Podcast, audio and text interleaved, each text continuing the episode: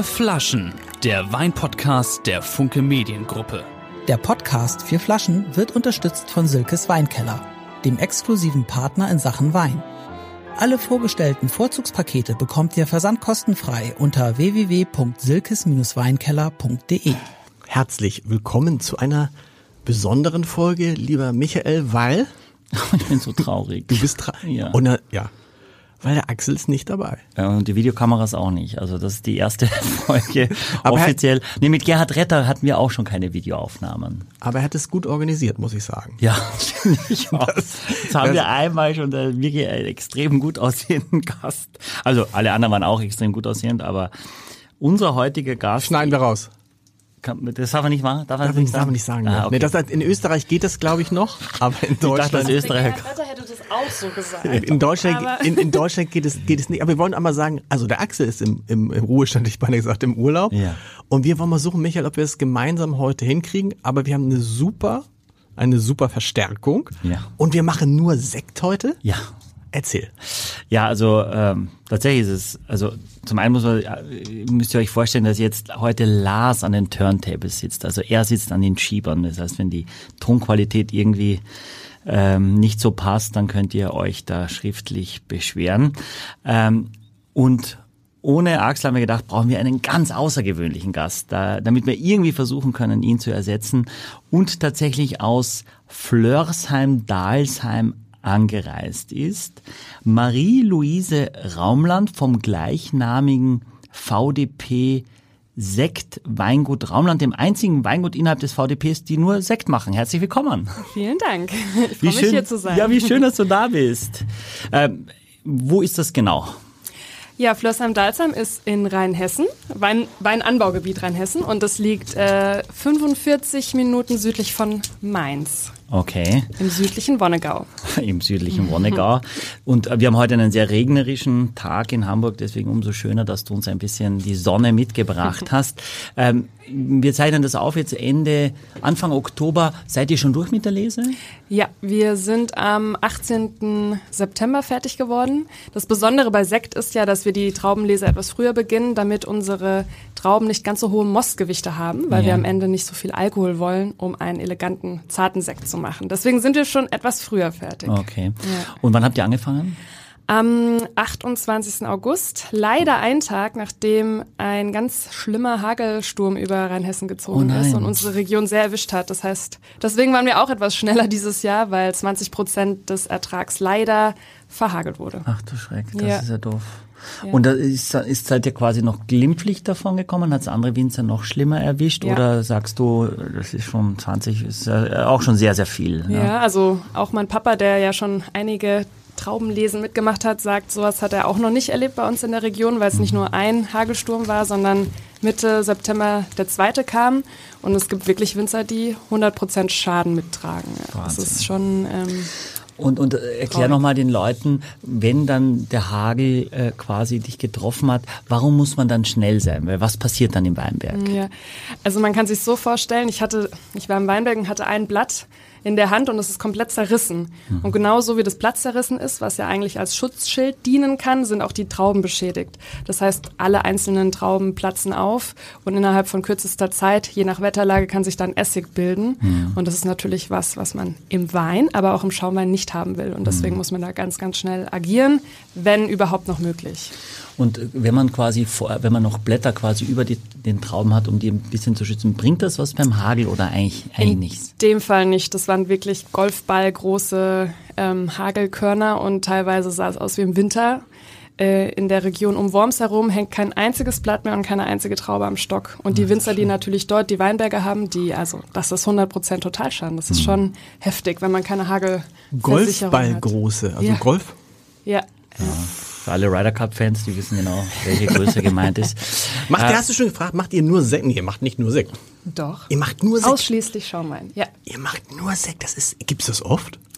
Ähm, international ja. In Deutschland tatsächlich eher eine Seltenheit. Wir haben natürlich in Deutschland ganz große Sektbetriebe, die wir ja alle kennen. Ähm, aber so kleine Sektgüter wie wir gibt es, würde ich sagen, zwei Hände voll, die sich ausschließlich auf die Schaumweinherstellung konzentrieren. Aber das ist immer Winzersekt, ne? Das Ja, also Winzersekt ist ja per Definition, wenn der Winzer aus eigenen Trauben seinen Schaumwein macht. Und das ist bei euch dann, ist ja bei euch der Fall, so. genau. Ja. Ist das eigentlich ein Qualitätskriterium, äh, Michael, Winzersekt? Oder? Also das, ich finde das Wort schlimm. Ich finde das komplett unsexy in einer Welt, in Ist der man, es? ja, ja. Ja. Ähm, aber im, im, am Endeffekt trifft es das, ja. Äh, aber es ist, äh, äh, also steht Sekt-Tradition drauf. Ich meine, ich mag den Namen Raumland. Ich finde, also ich habe immer gedacht, also es ist heute tatsächlich mit einer der ersten Kontakte. Also wir haben uns noch nicht kennengelernt heute und auch da, ich habe ab und zu mal schon was probiert, aber nie so richtig. Ne, mich, mich, ich dachte immer, das ist irgendeine Marke Raumland. Also ich dachte nicht, dass das ein Name ist, ja, dass du wirklich so heißt. Äh, und das heißt, dein Dein, deine Eltern haben das schon ge, gegründet oder? Genau, also meine Schwester und ich, wir führen das jetzt in zweiter Generation und meine Okay. Eltern haben das 1984 äh, gemeinsam Okay. gestartet. Beide kommen interessanterweise aus Weingütern und haben sich beide gegen das Weingut entschieden. Okay. Damals haben, das- haben das die Geschwister übernommen und ähm, meine Eltern haben eine andere Ausbildung gemacht. Mein Vater ist Diplomkaufmann, meine Mama Hotelfachfrau und ähm, Bankkauffrau und haben sich dann kennengelernt am Sektstand äh, des äh, Weinfestes meines Onkels und dann haben äh, alles seinen Lauf und so haben sie sich dann in ganz Deutschland umgeschaut, wo es zufällig ein Weingut zum Verkauf äh, gibt und haben sich Aber ist doch- niedergelassen in Flöß am Dalsheim. Aber das ist doch verrückt. Also sie hätten ja ein Weingut, hätten es ja viel einfacher haben können, ne? Ja, aber das wussten sie zu der Zeit noch nicht. Und sie haben natürlich einen Neustart gewagt ähm, und wollten sich wirklich von Anfang an auch nur auf die Sektherstellung konzentrieren. Warum? Warum nur Sekt? Ähm, mein Vater hat damals in Geisenheim studiert und gemerkt, dass dort wirklich äh, die Nachfolger ganz, ganz großer Wein, Stillweinwinzer sind und hat aber sich immer gefragt, warum es eigentlich in Deutschland keinen großartigen Sekt, deutschen Sekt gibt in traditioneller Flaschengärung. Da muss man nochmal unterscheiden. Und er hat gesagt, naja, das muss man anders machen können. Ähm, hatte damals ein Sektprojekt daran teilgenommen an der Universität und danach am Ende dieses ähm, Sektprojektes gab es eine Blindverkostung aller von den Studenten hergestellten Schaumweine, wie auch Champagner, Cava, Spumante etc. Und äh, die Studenten haben einen Gewinner äh, gekürt und das war tatsächlich der Sekt meines Papas damals. Und das war für ihn so ein bisschen der ausschlaggebende Punkt, weil er gesagt hat, na ja, er hat das Gefühl, er versteht es ein bisschen. Dann konzentriert er sich nicht wie alle anderen auf Stillwein, sondern auf Sekt. Stillwein ist auch, ein- habe ich noch nie gehört. Ist schon klar, was es Ja, ist. Also ein, ja. aber Stillwein klingt so für die Leise. Mutter von heute, für die Schwangere von heute. Ja. Stillwein, ja, ist sehr gut. Genauso unsexy wie, wie Winzersekt. Raumland, sag nochmal der Name Raumland, wo kommt der her? Weil das ist ja irgendwie echt so ein, Ja. so viele Assoziationen. Gibt es viele Raumländer? Äh, eine Familie. Ja, echt, ja? Ja, das sind wir. Okay. Ähm, mein Cousin und meine Oma heißt noch Raumland, meine Tante, aber das war's dann auch schon. Wir haben äh, lange geforscht. Es kommt scheinbar aus dem Norden. Das waren die Raum- oder Landflüchtigen, die dem Krieg entflohen sind. Und man vermutet, dass diese ursprünglichen Raumländer aus den skandinavischen Ländern äh, irgendwann in der Pfalz in Bockenheim gelandet sind und eben die skandinavischen Länder verlassen haben. Und übrig geblieben ist unsere Familie.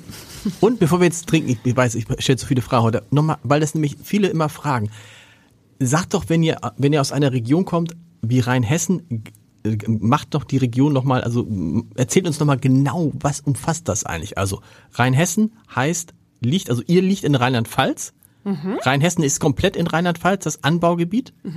Man unterscheidet eigentlich drei oder mehrere große Weinanbaugebiete in äh, Rheinland-Pfalz. Unter anderem die größten sind äh, Rheinhessen und die Pfalz. Und wir ähm, Was sind ist, was ist das dritte? Rheinhessen, äh, Pfalz? Mosel zum Beispiel. Mosel, okay. Genau. So, wir sind ähm, am südlichsten Ende von Rheinhessen. Mhm. Wenn man ein Örtchen weiterfährt und in Bockenheim landet, wo mein Papa herkommt, Mhm. ähm, ist man bereits in der Pfalz. Und deswegen haben wir sowohl Weinbergsfläche in Rheinhessen wie auch in der Pfalz. Und Orte, die da sind, die große Orte, die man kennt, sind, der, was ist der größte Ort in dem äh, Weinanbaugebiet Rheinhessen? Mainz. So, das ist mal ausgesprochen. Rheinhessen steht so gar nicht drauf irgendwie auf dem Etikett. Ne? Genau. Äh, das deutsche Weingesetz besagt, dass wenn du Trauben aus zwei Regionen verschneidest, logischerweise dann deutscher Sekt draufschreiben musst Mhm. und nicht äh, Rheinhessen. Und wir haben Oder jetzt äh, Cuvée Katharina, Brüt Natur, Mhm. also Zero Dosage. Ihr habt einen wahnsinnig schicken Sticker drauf, da steht äh, degorgiert 0123, also im Januar diesen Jahres wurde der insgesamt 36 Monate Hefelager, auch das steht auf der Flasche drauf, Handlese. Was es allerdings ist, genau, inhaltlich, da steht nicht drauf. Genau, also vielleicht zum Hintergrund, Katharina ist meine Schwester und ähm, wir haben immer gesagt, wenn wir es weitermachen in zweiter Generation, dann auf gar keinen Fall zusammen. Mittlerweile hat sich das alles geändert Okay. und wir arbeiten zusammen, was uns sehr freut. Aber wir haben auch uns- gleich noch eine Marie-Louise, also haben wir beide Schwestern heute zum, zum, zum Verkosten. Wunderbar. Ja. Ja, ähm, zu Cuvée Marie-Louise kann ich gleich noch eine Gesch äh, Geschichte erzählen, weil es auch der erste Sekt war, den mein Papa gemacht hat. Also Okay. diese Cuvées stammen logischerweise nicht von der zweiten Generation, sondern bereits von meinen Eltern. Ähm, Cuvée steht drauf, weil es ein Rebsortenverschnitt ist aus Pinot Noir, also Spätburgunder, und Pinot Meunier. Mittlerweile sagt man eigentlich nur noch Meunier.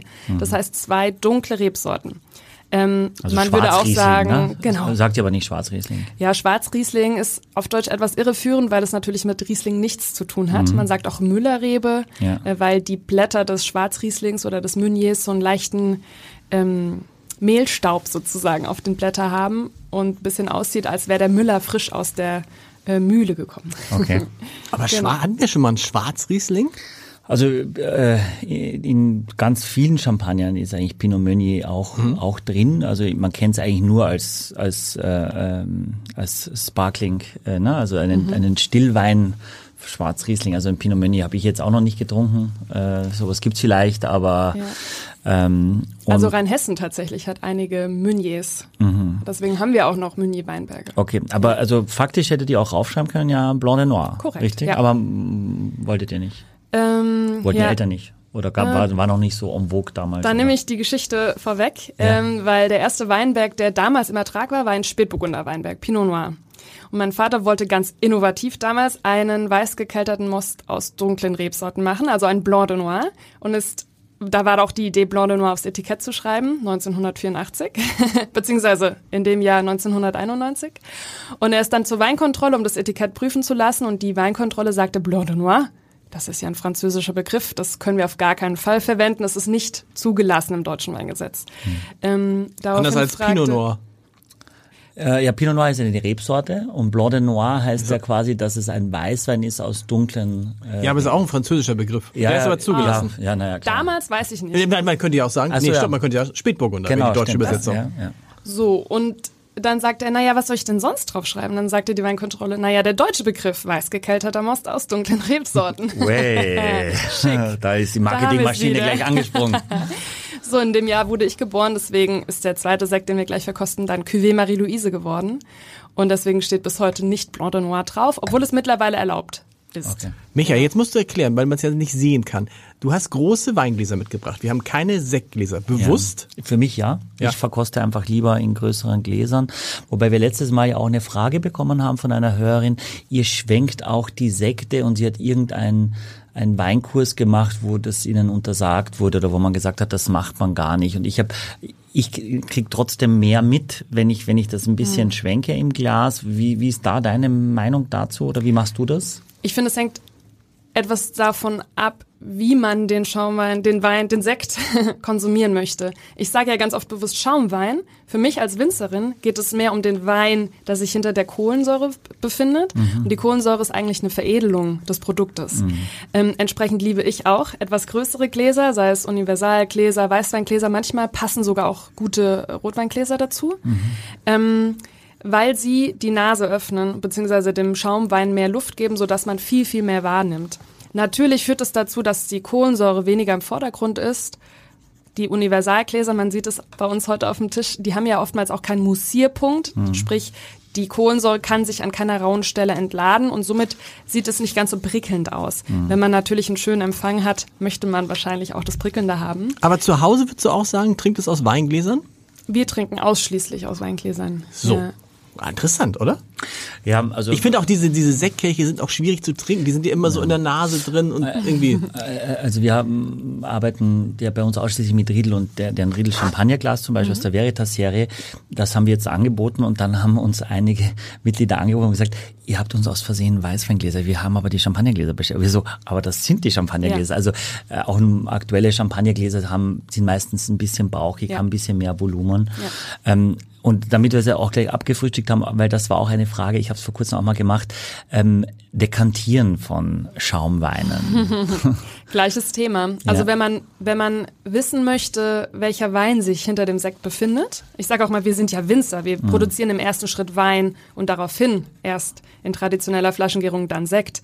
Wenn einen das interessiert, dann kann man das durchaus mal ausprobieren, Weine, äh, Schaumweine zu dekantieren. Aber auch da, nicht jedem Schaumwein tut das gut und natürlich geht die Kohlensäure leicht verloren, je nachdem, wie schnell man nach dem Dekantieren äh, verkostet. Man kann es ausprobieren, einfach nur aus Interesse, aber das ist vielleicht mit Vorsicht zu genießen. Aber interessant. Das heißt, wenn ich jetzt, ich schwenke jetzt einfach wie bisher, habe immer das Gefühl, ein Sekt riecht erstmal nach einem Sekt. Was rieche ich da? Was ist dieses Sekt-typische? Ist ja Quatsch eigentlich, ne? Ein Sekt riecht ja nicht wie ein Sekt. Ja gut, als wir angefangen haben, Wein zu trinken, haben wir auch immer gesagt, der riecht, der riechen alle gleich, riecht alles nach Wein. Nein, ne? aber hier, Also, nein, aber hier ja. hat es so.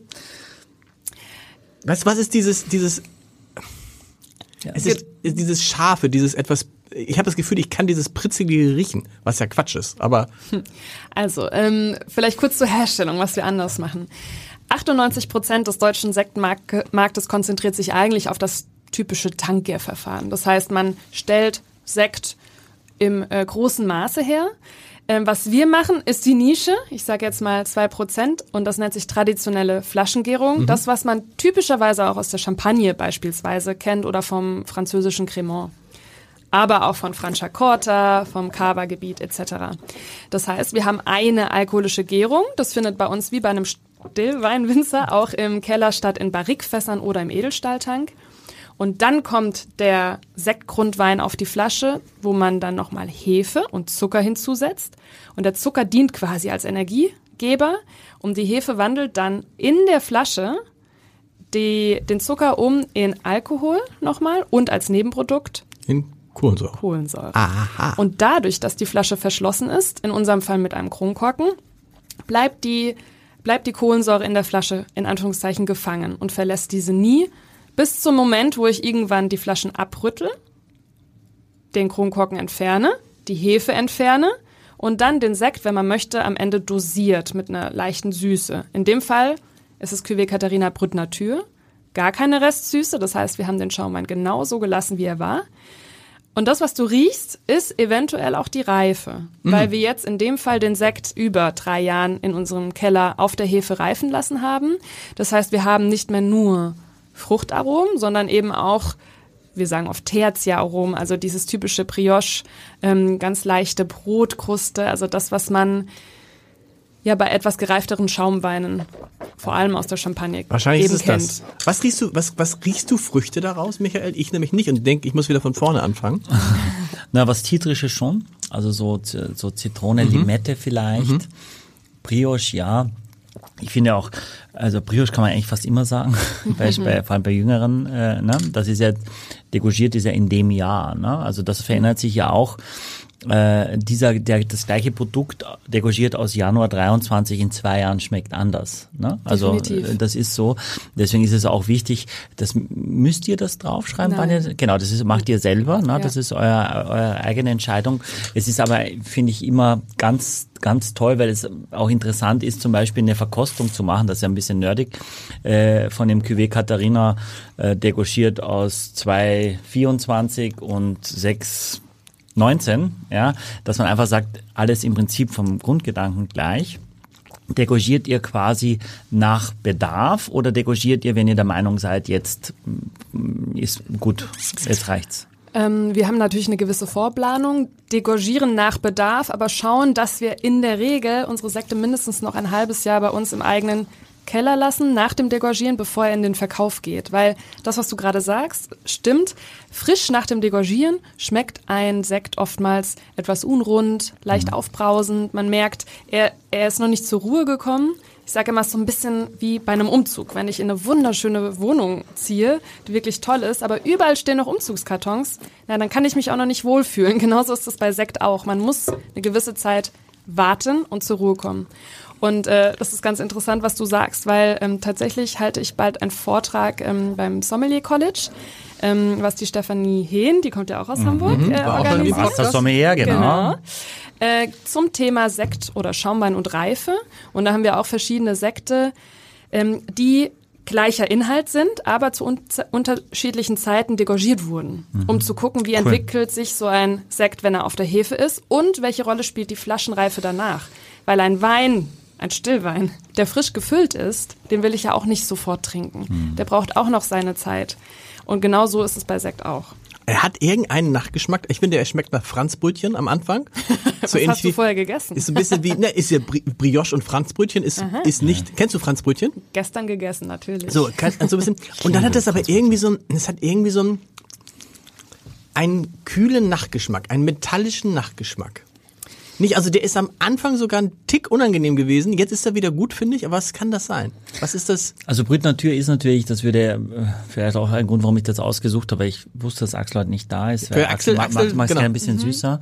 Und Brüt Natur ist schon äh, also ich, ich sag mal, wir in der Weinbranche lieben das Trockene oder das ganz Trockene. Es ist halt extrem, extrem, trocken, ne? Es ist sehr, sehr trocken.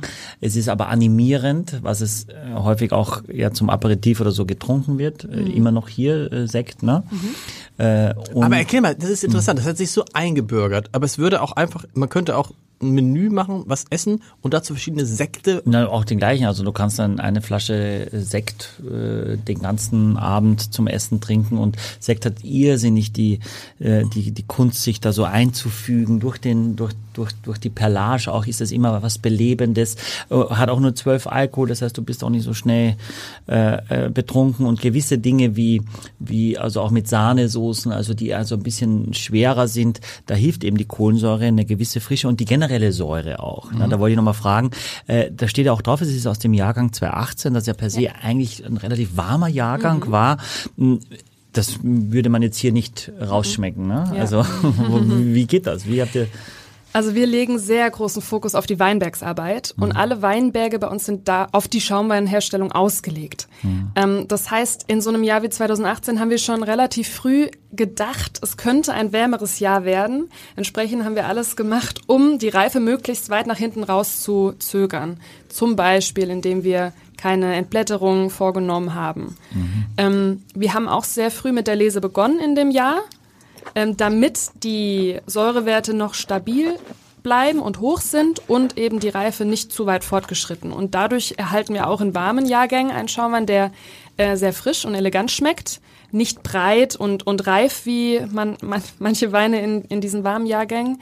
Ähm, ich sage aber dennoch, Schaumweine aus warmen Jahrgängen sind oftmals schneller zugänglich. Mhm. Ja. Und ich finde, es ist viel zugänglich. Ich, ich schüttel jetzt wie so ein Wahnsinniger. Ich glaube, ohne Kohlensäure ist das für mich, ich, ich finde es viel interessanter ohne Kohlensäure. Die Kohlensäure ist zwar sehr belebend und wahrscheinlich appetitanregend und so, aber auf den Geschmack kommt ich, komme ich erst, wenn die Kohlensäure eigentlich quasi nicht mehr da mhm. ist. Das ist, würde ich sagen, ein, ein Kennersatz. äh, aus, aus, meiner Sicht. Ja, also, ein Kenner, ist ein Kennersatz. Genau. Klingt gut, ja. Also, Danke. Äh, ich, ich liebe gereifte Champagner, also ich kenne mich nicht so gut aus bei gereiften Sekten oder man, es gibt diese Kultur noch nicht so, mhm. dass man das, äh, die ja sehr oft gar keine Kohlensäure mehr haben. Mhm. Das war dann auch jetzt keine Liebe auf den ersten Blick, da musste ich mir erst auch reintrinken, mittlerweile liebe ich weil eben die Weine durch die, die recht hohe Säure trotzdem eine Frische erhalten, die, die es bei Stillwein eigentlich nicht gibt. Also bei, bei klassisch, äh, äh klassischen äh, Stillweinen nicht gibt. Ähm, und deswegen finde ich auch, dass die, dass, dass dass es die Qualität des Weines aussagt, dass du die Kohlensäure nicht brauchst, mhm.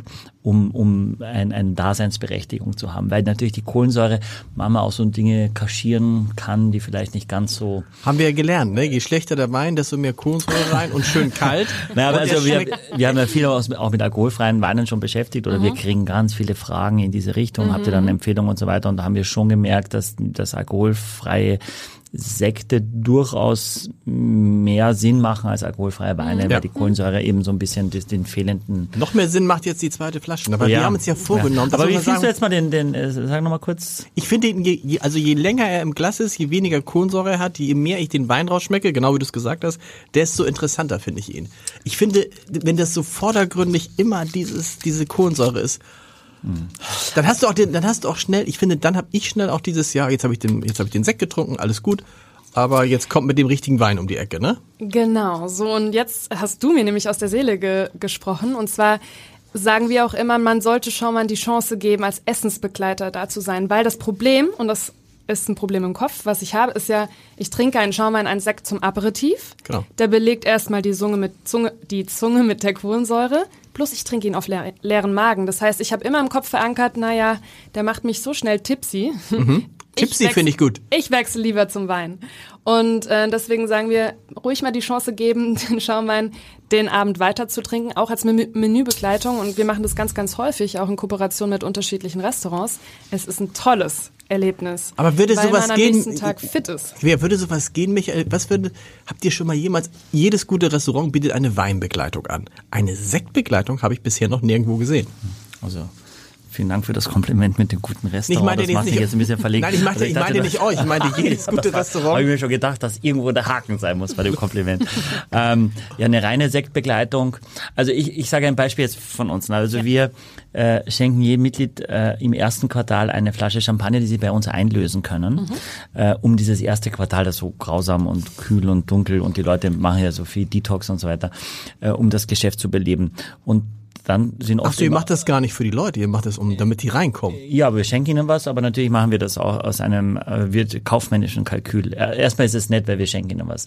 Äh, und es sind oft zu zweit, die dann so eine Flasche auch dann den ganzen Abend trinken und sagen, Gott, wie toll das war, Ja. den ganzen Abend das zu machen. Äh, wir fühlen uns noch gar nicht tipsy, ja. Ähm, und äh, das hat extrem gut gepasst, ja. Also wir machen dann immer so ein ähm, Ludemeer in der Salzkruste immer im, im Januar und so und dann mit so einer Beurre Blanc, und da passt auch, nee, auch super dazu. Ähm, und dann ist der Gutschein zu Ende Mitte April und die restlichen acht Monate macht das keiner mehr. Also es bestellt keiner. Keiner sagt dann, ich mache das nochmal. Ja, das ist eben lustig zu sehen. Eh, Die Österreicher machen es auch nicht. Aber wir waren in Spanien mit meinen Jungs äh, in, äh, am, am Hafen in so einem Land und hinter uns saßen zwei ältere äh, Herren, äh, die haben dann eine Flasche äh, Röderer, Röderer Brütpremier, damals war, war es noch ähm, Brüt, Brüt getrunken, zu Mittag und haben irgendwas gegessen. Und dann haben wir alle gesagt so, na, wenn wir alt sind, also einen so einen Freund möchten wir noch haben, wo wir genau mittags auch so eine Flasche haben. Also eigentlich ist es großartig, aber man, man erinnert sich zu wenig dran, dass man das machen könnte. Ja, also ich sag mal, in unserer Familie wird was anderes gelebt. Komisch. Noch, als, mein, äh, als mein Schwager, der Mann meiner Schwester, in die Familie kam, hat er, und er ist sehr weinaffin, hat er die größten Weine der Welt mitgebracht und hat immer wieder was präsentiert. Und meinte dann, und was darf als nächstes bringen? Und immer wieder der Kommentar meiner Mutter und meines Vaters vor allem, naja, irgendwas, wo, was prickelt? Wow, okay. Das heißt, für uns ist es auch eine Umgewöhnung, dann mal so einen Abend wirklich Schaumwein äh, oder Stillweine zu trinken, weil es für uns in dem Sinne, aber es ist vielleicht auch Gewohnheit, eher ermüdend ist. Mhm. Entsprechend äh, ja, leben wir der, den Genuss von Sekten und Schaumwein eigentlich das ganze Und Menü, kann man jetzt sagen, kann man jetzt sagen, dass Marie-Louise mehr prickelt als Katharina?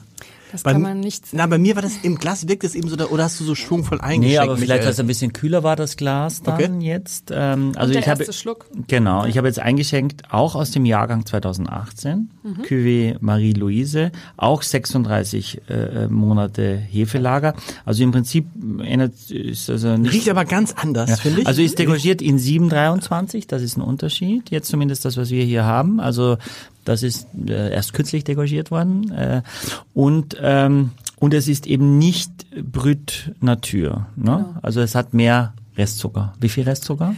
Der liegt bei 5 Gramm. Okay. Auch nicht viel. Brüt ist ja offiziell bis 12 Gramm. Ja. Äh, 12 Gramm plus man hätte rein theoretisch noch einen Spielraum von 3 Gramm plus minus. Rein theoretisch dürfte man also bis 15 Gramm hochgehen. Das wollen wir natürlich nicht ausreizen, weil so wie du sagtest, die Dosage, also die Süße für uns ist ein bisschen wie Schminke. Gering dosiert kann sie schön wirken. Wenn sie zu viel dosiert ist oder zu viel hinzugefügt, dann kann sie auch vertuschen. Und so ein Schaumwein bei uns, der liegt ja ewig im Keller. Das heißt, der hat das Potenzial, Aromatik zu entwickeln. Das heißt, wir brauchen eigentlich die Süße nicht mehr, um irgendwas abzurunden, weil er an sich schon ähm, sehr, viel, sehr viel Komplexität mit sich bringt. Aber man riecht die, ich finde, man riecht die Süße. Ich habe so ein ganz, so ein Hauch von, das ist- darf nicht böse verstehen, ein Hauch von Zuckerwatte habe ich. Wisst ihr, wenn man so am, am in, auf, auf, auf dem Dom vorbeigeht, Kirmes, das, dann riecht man das so ein bisschen, weißt du, so, so, so, ganz, also ich riecht ganz, riecht für mich viel lieblicher, viel lieblicher als der erste, wo ich denke, da, das ist so ein Wein, wo ich vom Geruch sagen würde, das ist eher mein. Da ist die Marie-Louise eher mein als die Katharina. Ist ja gemein jetzt ein bisschen, aber geht dir das auch so? Und ich habe so ein bisschen, Es hat auch was sowas, sowas Parfummäßiges. Also ich Parfümiertes. tatsächlich- Ja, also ich habe jetzt gerade irgendwie sowas sowas äh, Scharfes, eher so Curry oder so. Also jetzt gerade in der Nase bei, bei dem hier. Lustigerweise, ich kann sagen aus meiner Erfahrung, dass der normale Konsument, unser Hörer würde ich jetzt mal sagen und, und unser Gast, sich mit Brut Natur schon schwerer tut. Wenn die ganz trocken sind, dann ist es eben äh, es polarisiert mehr. Und wenn du kein Essen dazu hast, dann ist das nicht so das rutscht nicht so äh, locker flockig Mhm. für den normalen Trinker äh, und deswegen glaube ich schon, dass wir äh, für den Normalen Trinker. Genießer, ja Trin- Trinker, sagen, für den normalen Kenner, Na, ja, Sie Trinker. Begrüßt du die Gäste auch so, Jan? ne? Bitte? Begrüßt, Nein, ja. nein, nein. Fünf Gramm ist wirklich auch trocken. Also die meisten Champagner haben acht Gramm, zehn Gramm als Beispiel jetzt. Ne? Ähm, und wir haben ähm, tatsächlich jetzt auch einen eigenen Sekt gemacht, wo wir über unterschiedliche Dosagen äh, probiert äh, bekommen haben. Äh, irgendwie zwei, vier und sechs. Und man ist wirklich überrascht, wie unterschiedlich die gleiche Wein, wegen zwei Gramm, das klingt immer so komplett albern, aber wie unterschiedlich auch in der Aromatik das schon ist. Also ich bin bei dir, dass es, also ich finde, ich würde sagen, es riecht weicher. Also Genau, das andere ist lieblicher, eben, weicher, genau. Ja, Mhm. genau, also ein bisschen aufgeweichter, was, was vielleicht auch im ersten Schritt ein bisschen animierender ist. Wenn Ich glaube, mit dem Wein kannst du, damit kannst du deutlich mehr Leute erreichen als mit dem ersten, oder? Ähm, ja. Mit dem Sekt. Ich rede jetzt auch schon vom ja, Wein. aber Wein, du kannst ja, Wein sagen. Kann das, Wein ist, das ist, du kannst wirklich Genau. Wein Ich sagen. kann sagen, Ja. Wein wenn sagen. du, wenn du einen Champagner-Winzer äh, fragst, Mhm. der redet immer über äh, mes vins, also meine Weine. Mhm. Der redet nicht über Schaumwein, ähm, weil er sich auch als, als Winzer sieht. Ähm, die beiden Sekte, ich sag, sag ich doch wieder Sekt, die sind natürlich total unterschiedlich, was auch gewollt ist. Natürlich wollen aber alle immer die beiden Sekte vergleichen, Ja. weil unsere Namen draufstehen. Ähm, im Vergleich, Cuvée Marie-Louise ist ein reiner Spätburgunder, immer noch. Das heißt Blanc de Noir aus Pinot Noir. Ähm, hat eine etwas mehr Restsüße und wurde im Vergleich zu Katharina nur im Edelstahltank vergoren. Katharina teilweise auch im Barrikfass. Dadurch hat das vielleicht auch etwas mehr Struktur, was du vorher vielleicht so angedeutet hast. Und Cuvée Marie-Louise ist zugänglicher in meinen Worten. Ist vielleicht auch ein bisschen kantiger, die Katharina, so Ja, ein bisschen, definitiv. bisschen, ein bisschen grober jetzt, ne, also ein bisschen Ja. robuster und, und die, Aber das finde ich, ich finde, das ist das fein. erste, mh, jetzt habe ich um. Jetzt habe ich auch so ein, jetzt habe ich auch eine richtige Frucht. Jetzt habe ich so ein bisschen Pfirsich. Ja, also ein bisschen Stein, äh, Steinobst bin Steinobst, ich auch ne? bei dir, genau. Also ich habe sie jetzt einfach getrunken. Das ist echt, Das ist das größte Kompliment für einen Winzer. Nee, das ist richtig, das ist, das ist so Ich genau so. auch. Und ich kann's auch, ich kann mit denen auch richtig, der, der erste ist so ein, so ein so klassischer Aperitif, fand ich, aber den kann ich mir jetzt super vorstellen, ein bisschen länger am Glas äh, stehen zum Essen. Ach, generell, was ich sagen wollte, ist, wir lieben es, wenn wir Schaumweine am Tag vorher öffnen, mal probieren, aber dann doch geschlossen stehen lassen für den nächsten Tag. Aber das ist ja wie aber geschlossen stehen lassen, was heißt das? Dann ist ja, mit der Korken ist raus. Sektverschluss. Okay. Äh, Sektverschluss, genau. Ja. Ähm, damit sie etwas Zeit haben zu atmen, sprich mit Sauerstoff sich zu verbinden, weil dann oftmals die Aromatik viel stärker in den Vordergrund kommt. Ähm, ich hoffe ja, dass wir die Flaschen nicht ganz leer trinken, dann könnt ihr das morgen mal ausprobieren. aber du musst ja eigentlich einen kleinen Schluck schon rausnehmen, dass du ein bisschen Oberfläche hast. Aber wenn du es nur aufmachst, ist ja wenig los, ne? Auch dann hat man Sauerstoff, aber natürlich viel weniger. Ja. Ähm, was ich mag, ist, dass es trotzdem nicht zu hefig, es wirkt nicht zu breit, nicht zu cremig, sondern du hast immer noch eine Eleganz, eine Frische, eine Geradlinigkeit. Ah, Ich finde es extrem gut. Richtig Also gut. ich, mich, Dann ich ist es richtig- fast Gänsehaut. Dann ist es Äh, richtig gut, weil das ja. ist so ein Ding, wo du sagst, okay, weil sonst hast du ja, jetzt trinken wir zum, kommen Gäste zu Besuch oder so, und, äh, zur Begrüßung und so, und dann ist, wird das Ding zur Seite gestellt. Und hier kannst du gut weiter trinken. Ist Gerade wenn, gerade wenn vielleicht dann das einen Tag vorher, das ist auch eine gute Idee. Das, Darauf wäre ich nie gekommen, weil man das denkt ja macht immer, man auch nicht. Also ich habe es auch noch nie, also das mal die ja, Leute, aber da muss man sich so wirklich. man oft die Flasche leer. Ja, ja. Was ja Nee, auch gut ist. aber Davon leben ganze Branchen. ja. man kann trotzdem am Tag vorher, kannst ja vielleicht zwei. Was kosten die beiden überhaupt? Haben wir schon mal gesagt, das ist. Ja, kosten, kosten beide gleich viel, 25,90. Und ist für so ein, äh, für Schaumweine oh, eine okayer Preis, ja. Also ich finde, halt, ich meine, es liegt, also ist aus dem Jahrgang 2018, muss man sich vorstellen. Also da wurde das geerntet vor fünf Jahren. Ja, ich meine, unabhängig davon, dass damals das Geld noch nicht so viel gekostet hat, wie es heute gekostet hat, aber war drei Jahre auf der Hefe. Das heißt, ihr habt ja so Rüttelpulte oder ne, dass diese Hefe in Bewegung ist, äh, muss man ja, muss man ja auch, auch, auch machen. Äh, und es ist eben wahnsinnig, also äh, es ist eine wahnsinnige aufwendige und langwieriges Prozedere. Ne? Wir haben gleich noch was aus 2014, zwei Sachen aus 2014, Wow. also fast zehn Jahre alt. Das heißt, man muss A, A, schon mal sehr viel Kapital vorstrecken. Ähm, und dann ist es eben, finde ich, äh, die ganze Ausstattung, das sieht so wertig aus. Also finde finde ich wirklich.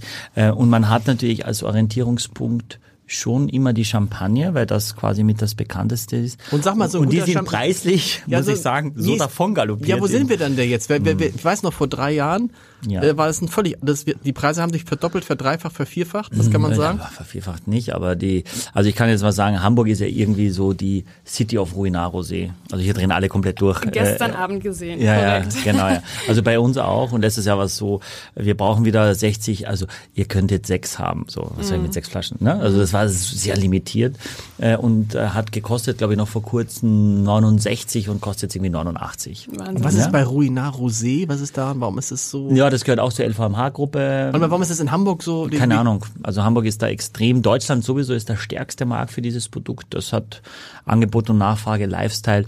Also ich glaube, das ist auch erwiesen, dass Champagner sehr viel mit Lifestyle und Markenpräsenz zu tun hat. Und äh, Aber ich finde, der, ist der Unterschied denn so riesig? nein, natürlich nicht. Natürlich. Also ich finde es nicht. Äh, wenn ich jetzt da- das probiere, überhaupt nicht. Also es gibt wirklich viel. Und ich wollt ihr da verglichen werden? Ist, seid ihr da irgendwie, ist, ist man da heiß drauf oder jemand sagt so, Also sagen wir mal so, wir wurden viel verglichen auch in der Vergangenheit, was aber eher geholfen hat, weil so ein Produkt gab es ja noch nicht in Deutschland. Wir sehen uns aber natürlich total eigenständig. Wir wollen und können keinen Champagner kopieren. Ja, Champagner ist Schaumwein aus der Champagne So, und ja. Sekt ist oder Raum, Aber am Ende- Raumlandsekt ist Sekt aus Rheinhessen. Aber am Ende muss man sagen, ist es ein Schaumwein. Ja.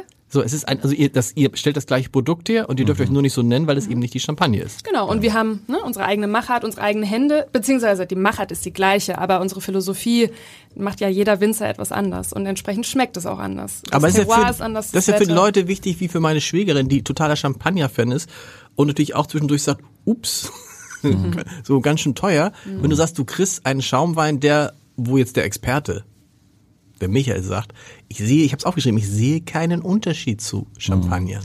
Ja, also äh, du kriegst ja beim, beim Discounter Champagner, glaube ich, auch schon für 15 Euro. Ja. Und du kriegst halt beim Discounter deutschen Sekt auch schon für zwei Euro noch was. Leider ja. Äh, leider ja, genau. Ähm, und Rotkäppchen ist nun, äh, glaube ich, der größte Schaumweinhersteller überhaupt. Ja. Ähm, Hast du da eine Meinung dazu oder hast du hast du es mal probiert oder Was probiert soll sie das denn mal sagen oder ja jetzt naja, so ein bisschen, naja, oder? Das ist so, so, Ja, aber, aha, aber wenn ich doch, dich, doch. wenn ich dich Ah, jetzt doch, doch. frage, wenn ich dich jetzt frage als äh, den Fan des FC St. Pauli, hast du eine Meinung zum HSV? Habe ich eine Meinung, ja. Ja, die kann ich dir sagen, die Meinung. Ja, die, ich habe eine Meinung, aber da, darum geht's jetzt ja gar nicht. Schenk mal so lange, Äh, während sie, Marie ja. den, den, den, den, schenk mal schon mal den zweiten. Also ist das jetzt was für deine ein. Schwägerin noch? Ja, ja, ja. Okay, also äh, ich, ich, ich mache auf, du erzählst, was, Ja? deine Meinung? Ja, also es hat alles seine Daseinsberechtigung, finde ich. Man muss nur dazu sagen, dass man, das ist unser Ziel, besser differenzieren sollte, was die Unterschiede sind. Weil natürlich, wenn man sich nicht in dem Bereich weiterbildet, versteht man nicht, warum ein, eine Flasche, die sich auch Sekt nennt, drei Euro kostet und die andere 25. Ja, ich finde Ja, aber, da muss man auf jeden Fall differenzieren Ja. in der Kommunikation, was wir anders ja, aber man ahnt ja schon, das ist ja wie bei so vielen Sachen, man ahnt ja schon, dass etwas, dass es einen Unterschied geben muss äh, zwischen etwas, was drei Euro kostet und was 25 Euro kostet. Und da gibt's ja, das haben wir hier von unserem Freunden äh, Gerard Bertrand gelernt, der sagte, ihr Deutschen habt offensichtlich ein Problem damit, wenn Dinge viel kosten, obwohl ihr sie ja in euch reinschüttet. Und ich finde, wenn du sie in dich reinschüttest, das sagst du ja auch immer, Michael, dann ist es vernünftig, Dinge zu machen, die vielleicht nicht das allergünstigste sind. Weil es ja, richtig. es ist ja nicht wie so ein, weiß ich auch nicht. Also was man in sich reinschüttet, da würde ich schon ein bisschen vorsichtiger sein. Und dass, dass es einen Unterschied geben muss zwischen drei, was kostet, der kostet wahrscheinlich jetzt 2014 49 Euro. Ohne dass ich ohne dass ich reingeräumt habe, sage ich 49 Euro, Michael. Falsch. Das wäre schön. Das wäre schön. Das wäre schön, da müssen wir dran Wir arbeiten arbeiten. noch dran. Oh, das wäre schön. Ja. Also ich würde sagen, jetzt ehrlich, jetzt, ich habe jetzt auch ähm, äh, das länger jetzt nicht probiert, so dieses Mumm und, und, und, und Rotkäppchen. Ähm, aber das wird schon auch mal getrunken, quasi im Klar, schaffst du. Freundeskreis auch meiner, Und? meiner Frau. Äh, Im Freundeskreis. Ja, ja. Gut, dass deine Ja. Frau. die- Übrigens, Michael, das muss ich dir sagen, sehr witzig.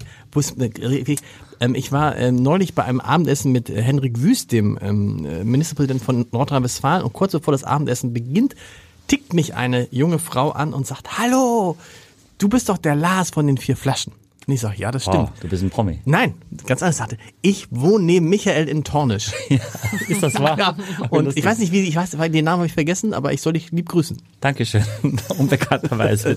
Und sie meinte, sie würde auch, dieser Wein hat Rosé, der ist ein bisschen Rosé. Nee, das ist auch ein Rosé. Es ist ein Rosé. Das ist ein Rosé.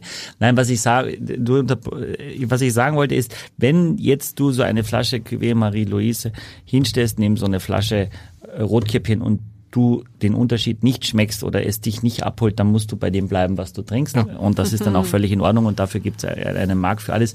Und ich würde sagen, lieber seltener oder dosierter und dafür etwas, was einem packt, was einem über einen längeren Zeitraum nie langweilig wird, was animierend ist, wo, wo auch Menschen dahinter sind, die du kennst, die du zwar heute nicht sehen kannst in dieser Folge, aber ähm, die einfach ja, das ist ein, das ist Handarbeit und das andere ist Industrie. Das ist das. Und das Ja, hier ist ja, ja, ich wollte, ich wollte, du, ich ich wollte jetzt, ich wollte jetzt gerade das richtig abfeiern, aber mach du ruhig Ja, weiter. noch ein Kommentar dazu.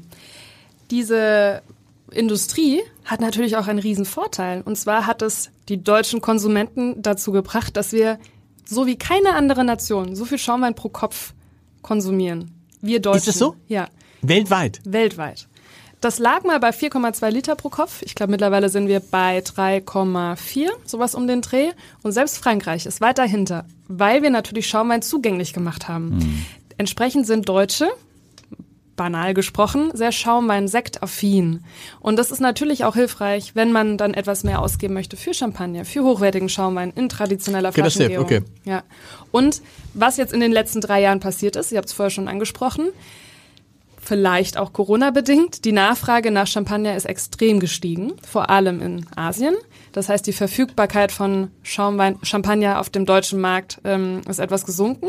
Dadurch sind die Preise gestiegen und es hat sich so ein bisschen eine, ein Preis-Gap äh, aufgetan, wo jetzt natürlich Sekte, hochwertige Sekte, super gut reinpassen. Und deswegen haben die letzten Jahre auch ganz viel Chancen gebracht für unsere Produkte, weil die Aufmerksamkeit für deutschen Sekt in traditioneller Flaschengärung gestiegen ist, weil man gemerkt hat, naja, das andere wird langsam immer unbezahlbarer, aber wir haben ja auf gleichem Niveau, So. nur mit anderer Stilistik, weil deutscher Winzer, deutsches Terroir, äh, ein Produkt, was sich nicht verstecken muss.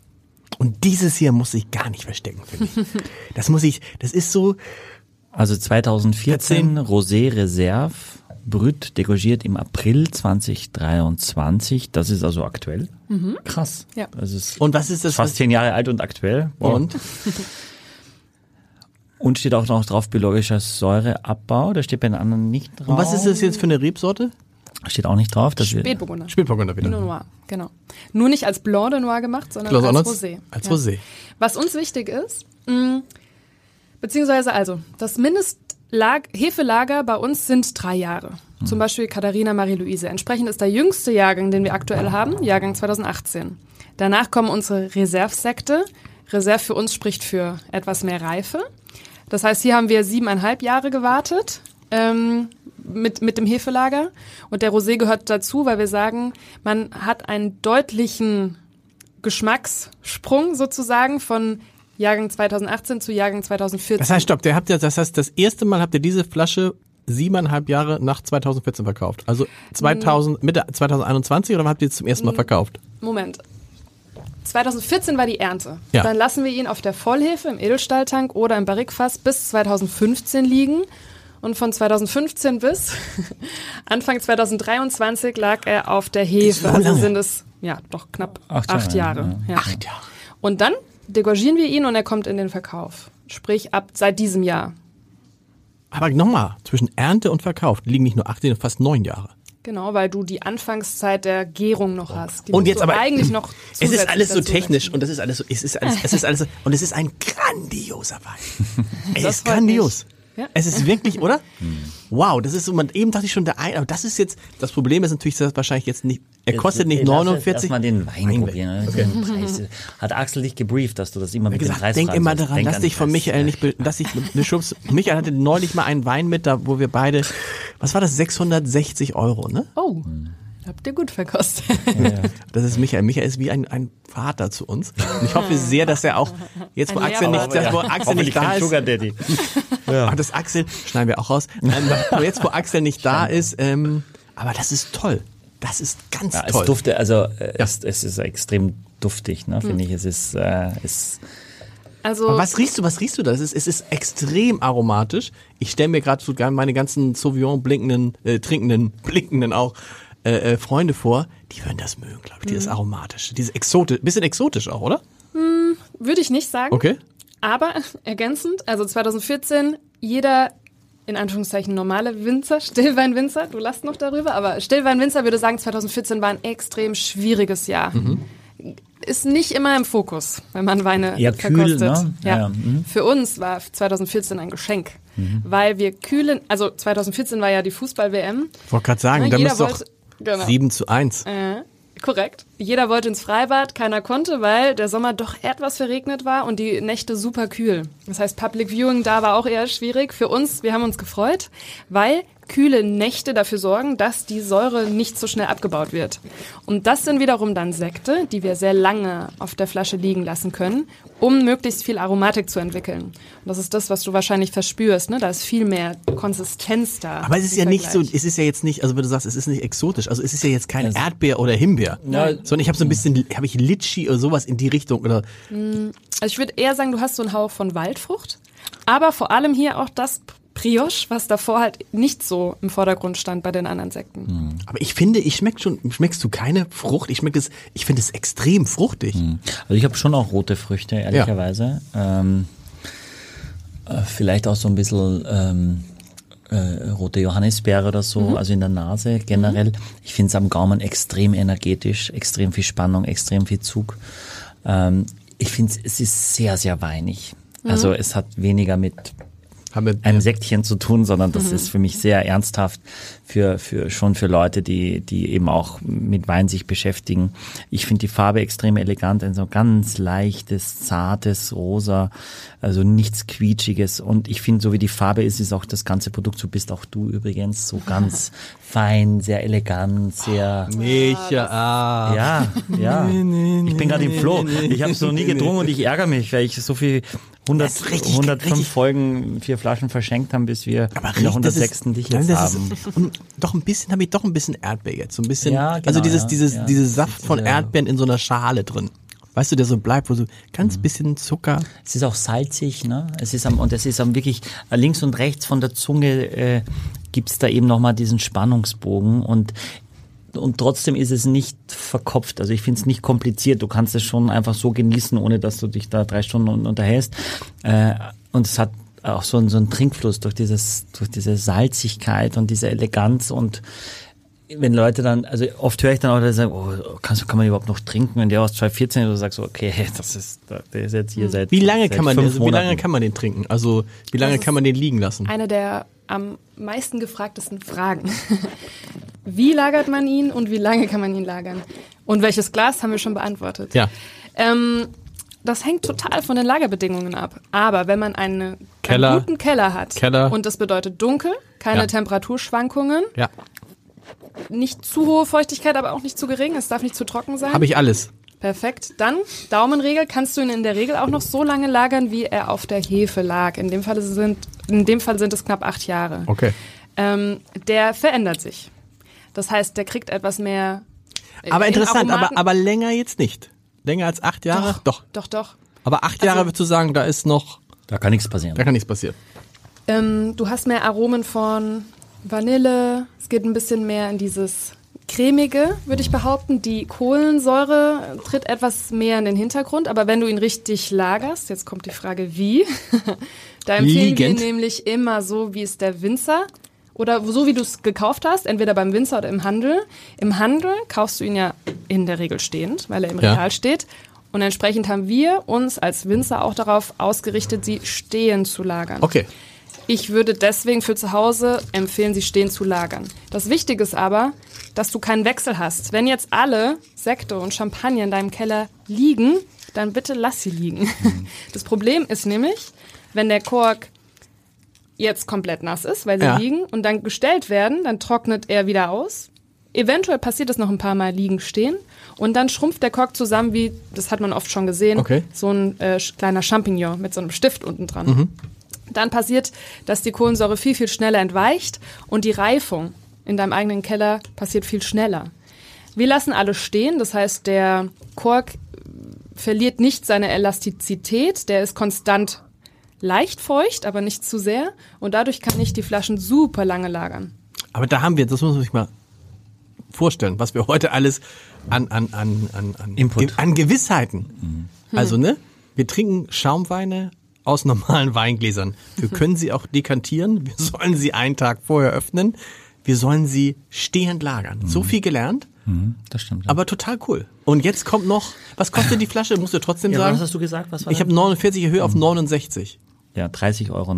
Was? Warum fühlst du mich denn hier ins, in die Irre? Ich habe doch gesagt, du liegst falsch. Ja, ich dachte nach oh. Ach so, ja. Aber ist da muss man doch, aber da muss man doch sagen, das war jetzt, mein großes Kompliment. aber also 30,90 Euro, aber wenn man sich dann, Also um die 31. würde wenn man ich sich, wenn man, das sind ja 62 Mark, ähm, wenn man sich dann fragt, ähm, ist es denn nicht schwierig, wenn man, wenn jetzt die Wahl ist zwischen diesem Wein und der zweiten Flasche, würde ich sagen, uh, die 5 Euro, dann würde ich aber die zweite, die dritte nehmen. sagen. Tja, wir, Ist haben, der- nur, ist- ist der wir haben nur nicht- einen Rosé, deswegen stellt sich die Frage. Aber ist der Unterschied nicht, ist der Unterschied nicht zu gering, wenn man so vom, von der Qualität spricht und von dem, von diesem, finde ich, sehr besonderen Erlebnis bei dem Rosé? Ich sag mal so, wir haben ja auch früher, meine Eltern haben bei einem ganz anderen Niveau noch angefangen, aber damals hat auch keiner nach deutschem Sekt gekräht. Das heißt, wir haben peu à peu in den letzten Jahren uns so angepasst, dass es hoffentlich der Preis auch die Qualität widerspiegelt, weil wir viele Jahre von unten anfangen mussten. Aber der Markt hat sich auch entwickelt. Ich weiß noch, meine Mama hat damals immer die Sektsteuer, die wir ja pro Flasche zahlen, per Hand abgeführt und hat in den ersten Monaten meine Mama, ähm, also ihre Mama, meine Oma angerufen und sagte, Mama, weißt du was? Wir haben diesen Monat zwölf Flaschen verkauft. Und die war wahnsinnig stolz, weil wir überall oder weil wir mal klein angefangen haben. Und ich glaube, auch bei deutschem Sekt, man muss sich rantasten und wir sind noch nicht vom Image auf da, wo Champagner beispielsweise ist. Wollen wir vielleicht auch gar nicht sein. Also wir sind sehr, sehr froh über die Positionierung, die wir haben. Genau. Ähm, Eine Frage an dich. Warum ist Rosé generell teurer als weißer Champagner? Das frage ich mich schon. Immer. Ja, Weil anscheinend die, die Nachfrage so groß ist, oder nicht? Wenn du sagst, Also, die, wenn du einen äh, Winzer aus der Champagne fragst, der würde dir im ersten Schritt sagen, naja, es ist viel komplizierter in der Herstellung und hat mehr mit Risiko zu tun. Kann in gewisser Weise auch sein. Es gibt nämlich unterschiedliche Herstellverfahren für Rosé. Äh, die Champagne verwendet oftmals das sogenannte Saignée-Verfahren. Ähm, wir können es nicht ganz nachvollziehen, weil wir sagen, man hat ein genau gleich hohes Risiko oder weniges Risiko, wenn man es richtig macht, bei einem Rosé wie bei einem Blanc de Noir, wie auch bei einem Blanc de Blanc. Ähm, entsprechend spiegelt sich das bei uns im Sortiment nicht wider. Deine Frage. jetzt der, der vierte ist. Also meine andere Antwort ist nämlich, dass die Chardonnay-Traube in der Champagne die teuerste Traube ist und nicht die Pinot Noir-Traube und eigentlich müsste das eben dann andersrum sein, aber es gibt einfach einen Trend und eine Bereitschaft, dass der Rosé Ja. mehr kosten Ja. darf und das äh, nutzen die auch. jetzt spielt wieder Spätburgunder? Jetzt, habe ich was ganz anderes Was mitgebracht. ganz anderes, okay. Okay, pass mal auf, ich lese euch vor. 2014 Raumland Reserve Blanc de Blanc Extra Brüt. Über 90 Monate Hefelager. Ja, nicht filtriert. Aber extra Brüt heißt richtig, richtig, richtig trocken. Das ist quasi eine Stufe über Brut Natur. Also du hast zuerst Brut Natur. Das wäre komplett trocken, Ach so, ohne ach so. zugesetzte Dosage. Okay, ein extra Brüt ist dann, Dann also kommt nicht. Extra Brüt. Ah, okay, nicht ganz so trocken wie Brüt Genau. Natur. Genau. Und danach kommt Brut. okay. Ja. Aber nichts für Axel. Axel, wir vermissen dich. Das stimmt. Ist ja Quatsch, ne? Aber er, er lernt heute so viel, dass er hoffentlich das auch anhört. Ich hoffe, ja, ich habe mir damals auch euren Podcast, als ihr mit Günter Jauch, habe ich mir auch angehört, euren Podcast. Ja. Ja. Es gab auch zwei Stunden Videostudium dann hinterher, wo du Kritik geäußert hast, wie wir geguckt Nein, haben, es war, was wir es war, es war haben. schon, es war schon, ich fand, ihr habt das gut gemacht. Das, macht das, das, ich habe ja, ich trete ja auch, auch, äh, nächstes Jahr seid ihr auch wieder auf der Queen Mary 2 und auch da lasse ich euch, ich lasse euch frei. So ein bisschen alleine Ja. segeln. Ich warte nur, bis, ich das, Klima- bis, bis das Achso. nächste Mal ich aussortiert werde. Nein, ich glaube, das wird nicht passieren, Micha, weil du bist immer noch, du giltst immer noch in unserer Runde als der Weinkenner. Machen wir nur in dieser Runde. Immer noch, dir. immer Nein, noch, nein, hat er gesagt. Immer noch. Nein, der ist, das haben wir Immer alles. noch. Und das ist, oh, jetzt bin ich Ja. gespannt. Jetzt bin ich gespannt. Also das ist jetzt, ähm, ist das so das Top-Produkt von euch? Ähm, da geht noch mehr. Okay, okay. Aber jetzt für uns ist es zumindest Aber heute die das Reihenfolge jetzt ist schon so von, ist schon, Von, von jung zu älter, so habe ich es ausgewählt. Ja. okay. Wir haben vorher diskutiert, ob wir den Rosé als letztes bringen oder zwischendrin, aber ich finde es oftmals toll, auch mit einem Rosé zwischenrein zu krätschen, in Anführungszeichen. Ähm, Blanc de Blanc, wenn du, ist traditionell zum Beispiel in der Champagne eigentlich ein weiß gekelterter Most aus weißen Trauben. In der Champagne ist Chardonnay vorherrschend. Entsprechend denkt, denkt man bei Blanc de Blanc oftmals an Chardonnay. Aber, In unserem Fall ist es Pinot Blanc, also Weißburgunder. Weißburgunder, mhm. Genau. In meinen Augen ist es ist Weißburgunder 100% Weißburgunder. äh, nicht zu 100 Prozent. Sondern? Da ist noch ein ganz kleines bisschen Pinot Gris, also Grauburgunder mit dabei. Mhm. Ähm, wir haben nur einen Weinberg, deswegen verschwindet das meistens und ist verschwindend gering. Ähm, Weißburgunder ist in meinen Augen total unterschätzt, gerade bei Schaumwein, weil man denkt bei Weißburgunder oftmals, na ja, mit der Rebsorte kann man nichts falsch machen, die schmeckt relativ neutral, die schmeckt frisch, ähm, die hat ihre Eleganz, aber hat jetzt keine Ecken und Kanten. Ich finde aber bei Schaumwein entwickelt sie sich gerade mit zunehm- zunehmendem Hefelager ganz toll, weil sie diese Feinheit hat und trotzdem diese Reife annimmt. Und ähm, ja, entsprechend hoffe ich, dass man das auch im Glas schmecken kann. genau, wir haben einen Weißburgunder Weinberg, der ist im Dalsheimer Bürgel. Also wir unterscheiden auch nach Lagen, ähm, weil wir sagen, für uns sind Lagen in dem Sinne wichtig, weil wir immer gucken, sind es Nordlagen, sind sie entweder nah an einem Waldstück oder sind sie eben von der Sonne abgewandt, weil wir natürlich für die Zukunft denken müssen, wie schaffen wir es, mit zunehmender Temperatur die Reife in unseren Weinbergen weiter rauszuzögern. Ne? Nicht, dass wir immer früher, früher, früher ernten. Beispiel aus dem Cava-Gebiet, also Spanien. Ähm, die ersten ähm, Weingüter, die sich ja auch nur auf Cava, also Sekt, Schaumwein spezialisiert haben, haben dieses Jahr am 27. Juli angefangen. Wow. Das ist natürlich extrem früh und die Gefahr da ist, wenn ich zu früh lese, ist, meine Trauben haben zwar ein hohes Mostgewicht oder das keine Optimale, physiologische Reife. keine physiologische Reife. Das heißt, man hat oftmals noch diese Phenolik, leichte Bitterstoffe und das müssen wir vermeiden und deswegen ist die Weinbergsarbeit so wichtig. Und dieser Weinberg ist auf einer kleinen Anhöhe. Das heißt, die Reife zögert sich allein durch die Höhe etwas weiter hinaus. Wir haben etwas mehr Wind und somit ist es einer der letzten Weinberge, die wir lesen können. Und da dürft ihr aber, habt ihr jetzt Blanc de Blanc raufschreiben. Dürfen also Blanc de Noir nicht, aber Blanc de genau, Blanc. weil es ja eine weiße äh, Rebsorte ist. Wonach schmeckt das? Nach irrsinnig gut. Danke. Das ist äh, Ich finde Also jetzt ah, siehst du von der Farbe Ja. finde ich erstmal schon mal, dass es ein bisschen kräftiger die Farbe ist. Er, also ein er, bisschen er, der tief- Kreis schließt sich, er erinnert mich wieder stärker an den ersten, obwohl das ein ganz anderes Niveau ist, aber er ist vom, vom, vom, vom, vom Typ her wie der erste. Ja, hat vielleicht so ein bisschen Apfel auch, äh, Apfel? Aromatik in der Nase. Mich erinnert er oft an Quitte. Mhm. Also dieses, dieses etwas schwerere Obst. Aber auch wieder Brioche ist auch immer mit dabei, Definitiv. auf jeden Fall. Ja. Er wurde teilweise im Barrikfass vergoren, das heißt, auch da hast du etwas mehr Struktur und du hat, man schmeckt ja keine Holznoten raus. Das ist auch nie unser Ziel. Das heißt, unsere Barrikfässer sind alle oftmals mehrere Jahre lang belegt. Das heißt, sie führen eigentlich mehr zu so einer leichten, wir würden als Winzer sagen, Mikrooxidation, also so eine leichte Abrundung und nicht zu einem Holzgeschmack. Und das ist eigentlich das Ziel, genau, auch bei dem Sekt. Aber es wäre so ein, ich glaube, das ist ganz lustig, wenn jetzt Axel hier, wir müssen immer über Axel sprechen, es ist für Kinder, die nicht da sind. Das wäre das wär auch, Axel würde jetzt immer noch von dem davor träumen. Ne? Und so ein bisschen auch, ich bin so geflasht von diesem Rosé, dass ich finde den jetzt auch gut, aber da ist mir auch wieder so, ich sage, bitte, bitte Kohlensäure, geh raus, damit ich den Wein dahinter noch mehr schmecken kann. Obwohl ich finde, dass die Kohlensäure nicht dominant ist bei dem Sekt. In meinem Glas schon noch, aber vielleicht ist noch zu viel Kohlensäure von den ersten dreien Schwenk noch drin. mal eine Runde. Ich schwenke, ich schwenke, ich schwenke. ähm, Aber der kostet knapp unter 40 Euro. Ja.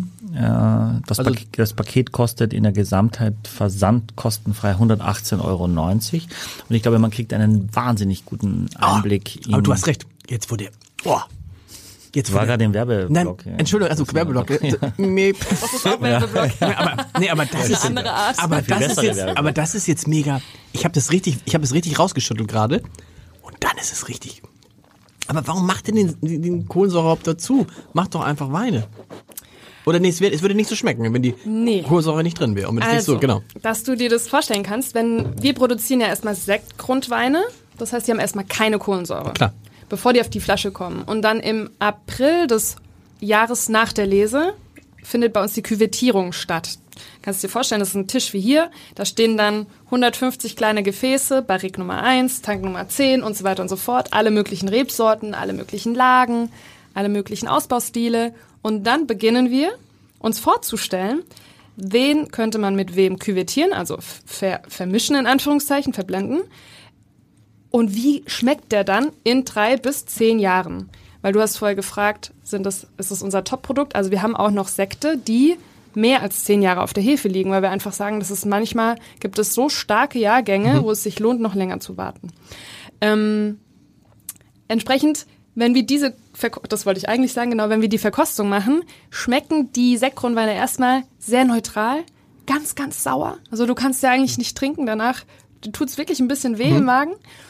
Und dann musst du dir vorstellen, was jetzt die Kohlensäure und das zusätzliche Hefelager bringt über die Zeit, weil sich da natürlich extrem viel tut.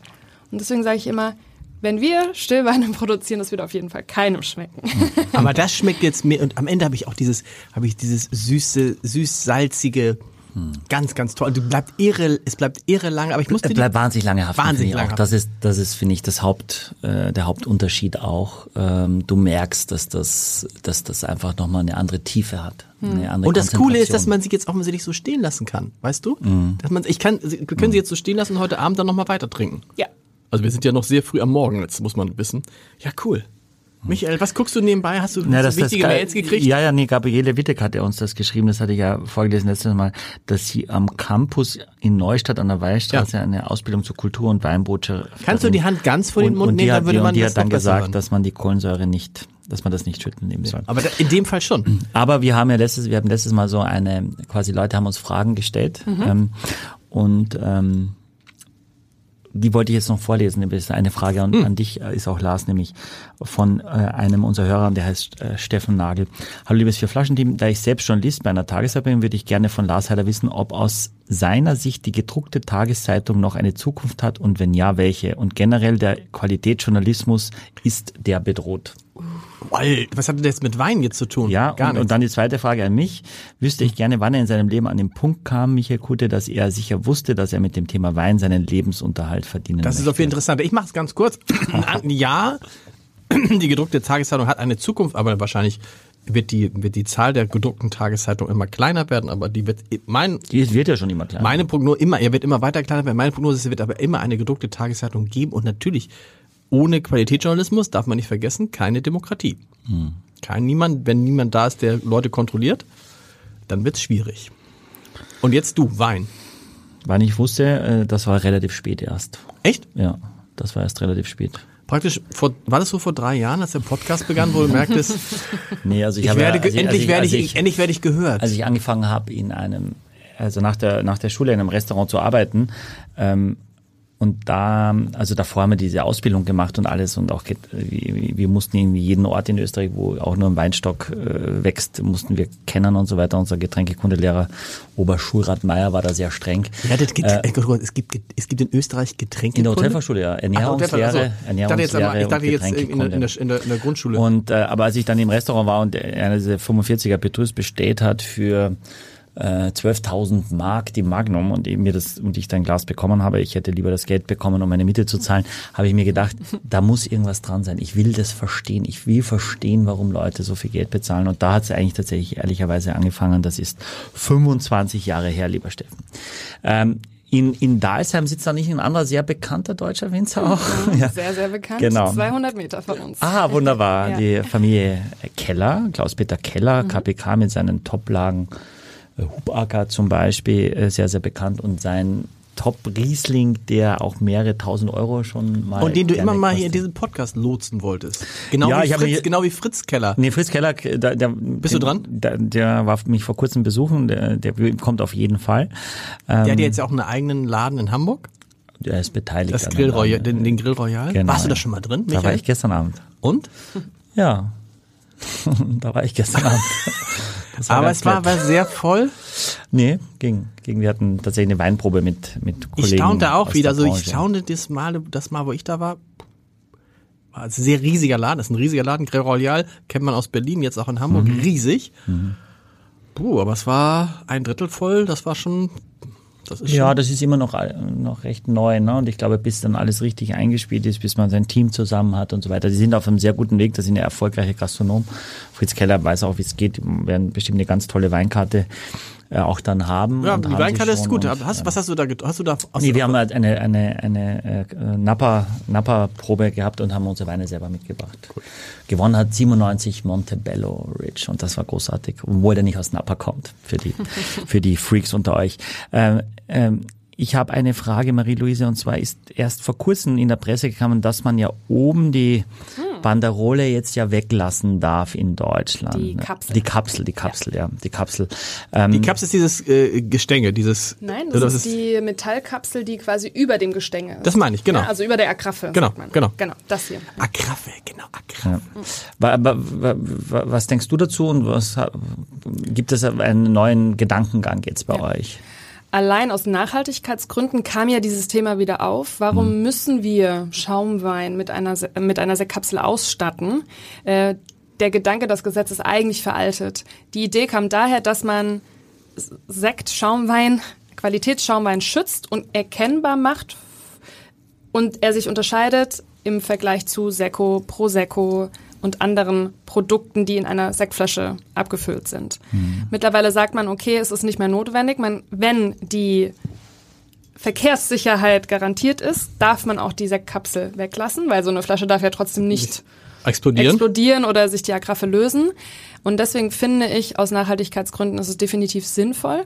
Jetzt siehst du ja auch, das ist jetzt das nächste Thema, zwei der Flaschen haben leider ähm, nicht unsere normale Ausstattung, sondern neutrale Sektkapseln, weil wir seit eineinhalb Jahren, mittlerweile sind es fast zwei, auf unsere Sektkapsel äh, warten, ähm, weil die Industrie einfach sehr, sehr große Probleme hat, Materialien zu bekommen. Entsprechend kann ich nicht mit einem Vorlauf von zwei Jahren äh, da immer wieder warten. Und entsprechend haben wir auch Überlegungen, warum wir überhaupt die Sektkapsel noch brauchen oder ob wir es bei gewissen Produkten, wo es auch passt, das Handwerk mehr in den Vordergrund stellen und einfach die Sektkapsel weglassen. So. Und das ist ja besonders schön, weil es ja eh nur so rot ist, ne? Ja. Das ist schon wow. wir müssen, wir müssen, wir haben, ja- wir, wir haben Axel ja Ich habe noch drei Fragen. Nein, wir haben Axel geschworen. Du bist schon, wir sind schon weit Ja. über der Zeit. Darf ich eine noch stellen? Ja, aber ganz, ganz kurz. Und zwar während der Produktion äh, nutzt ihr ja einen Kronkorken. Ja?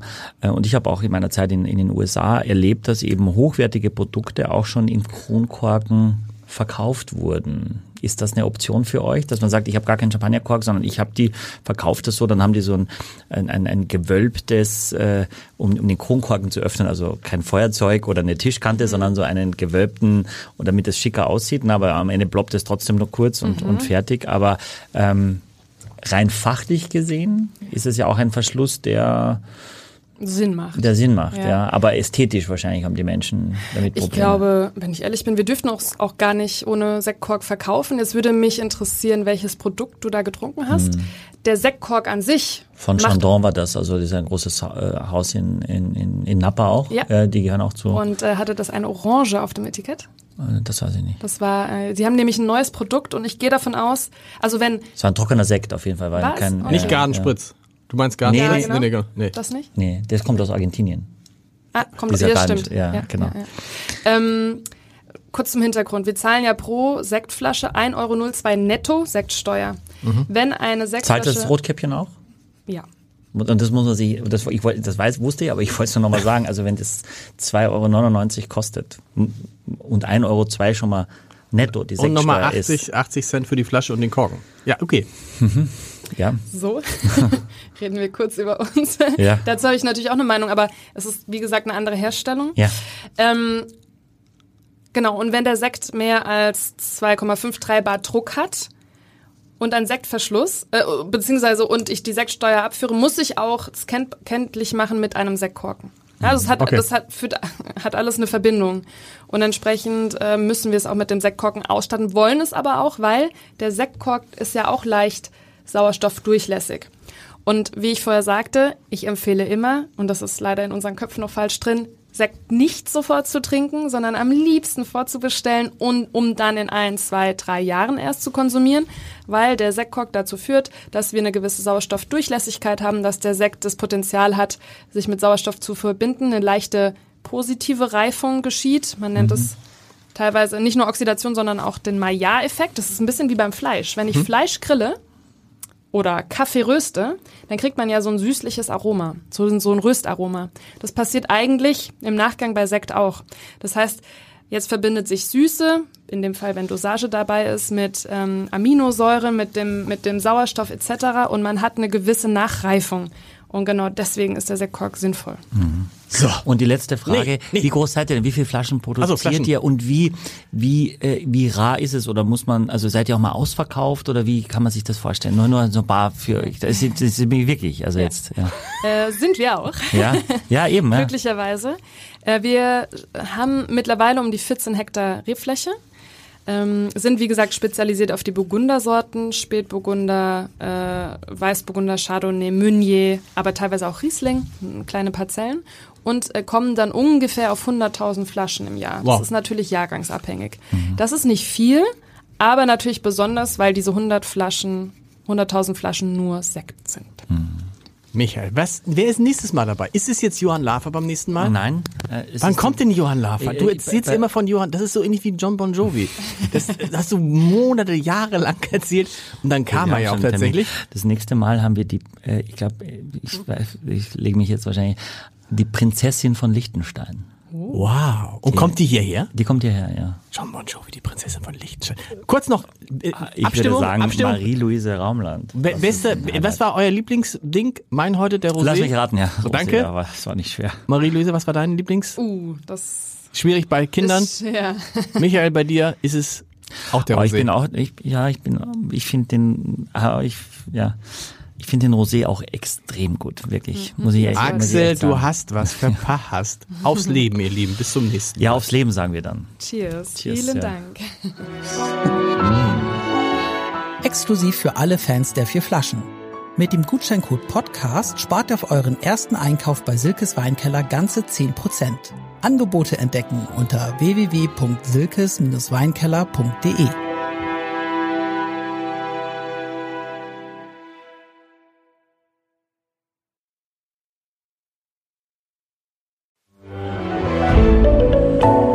Podcast von Funke.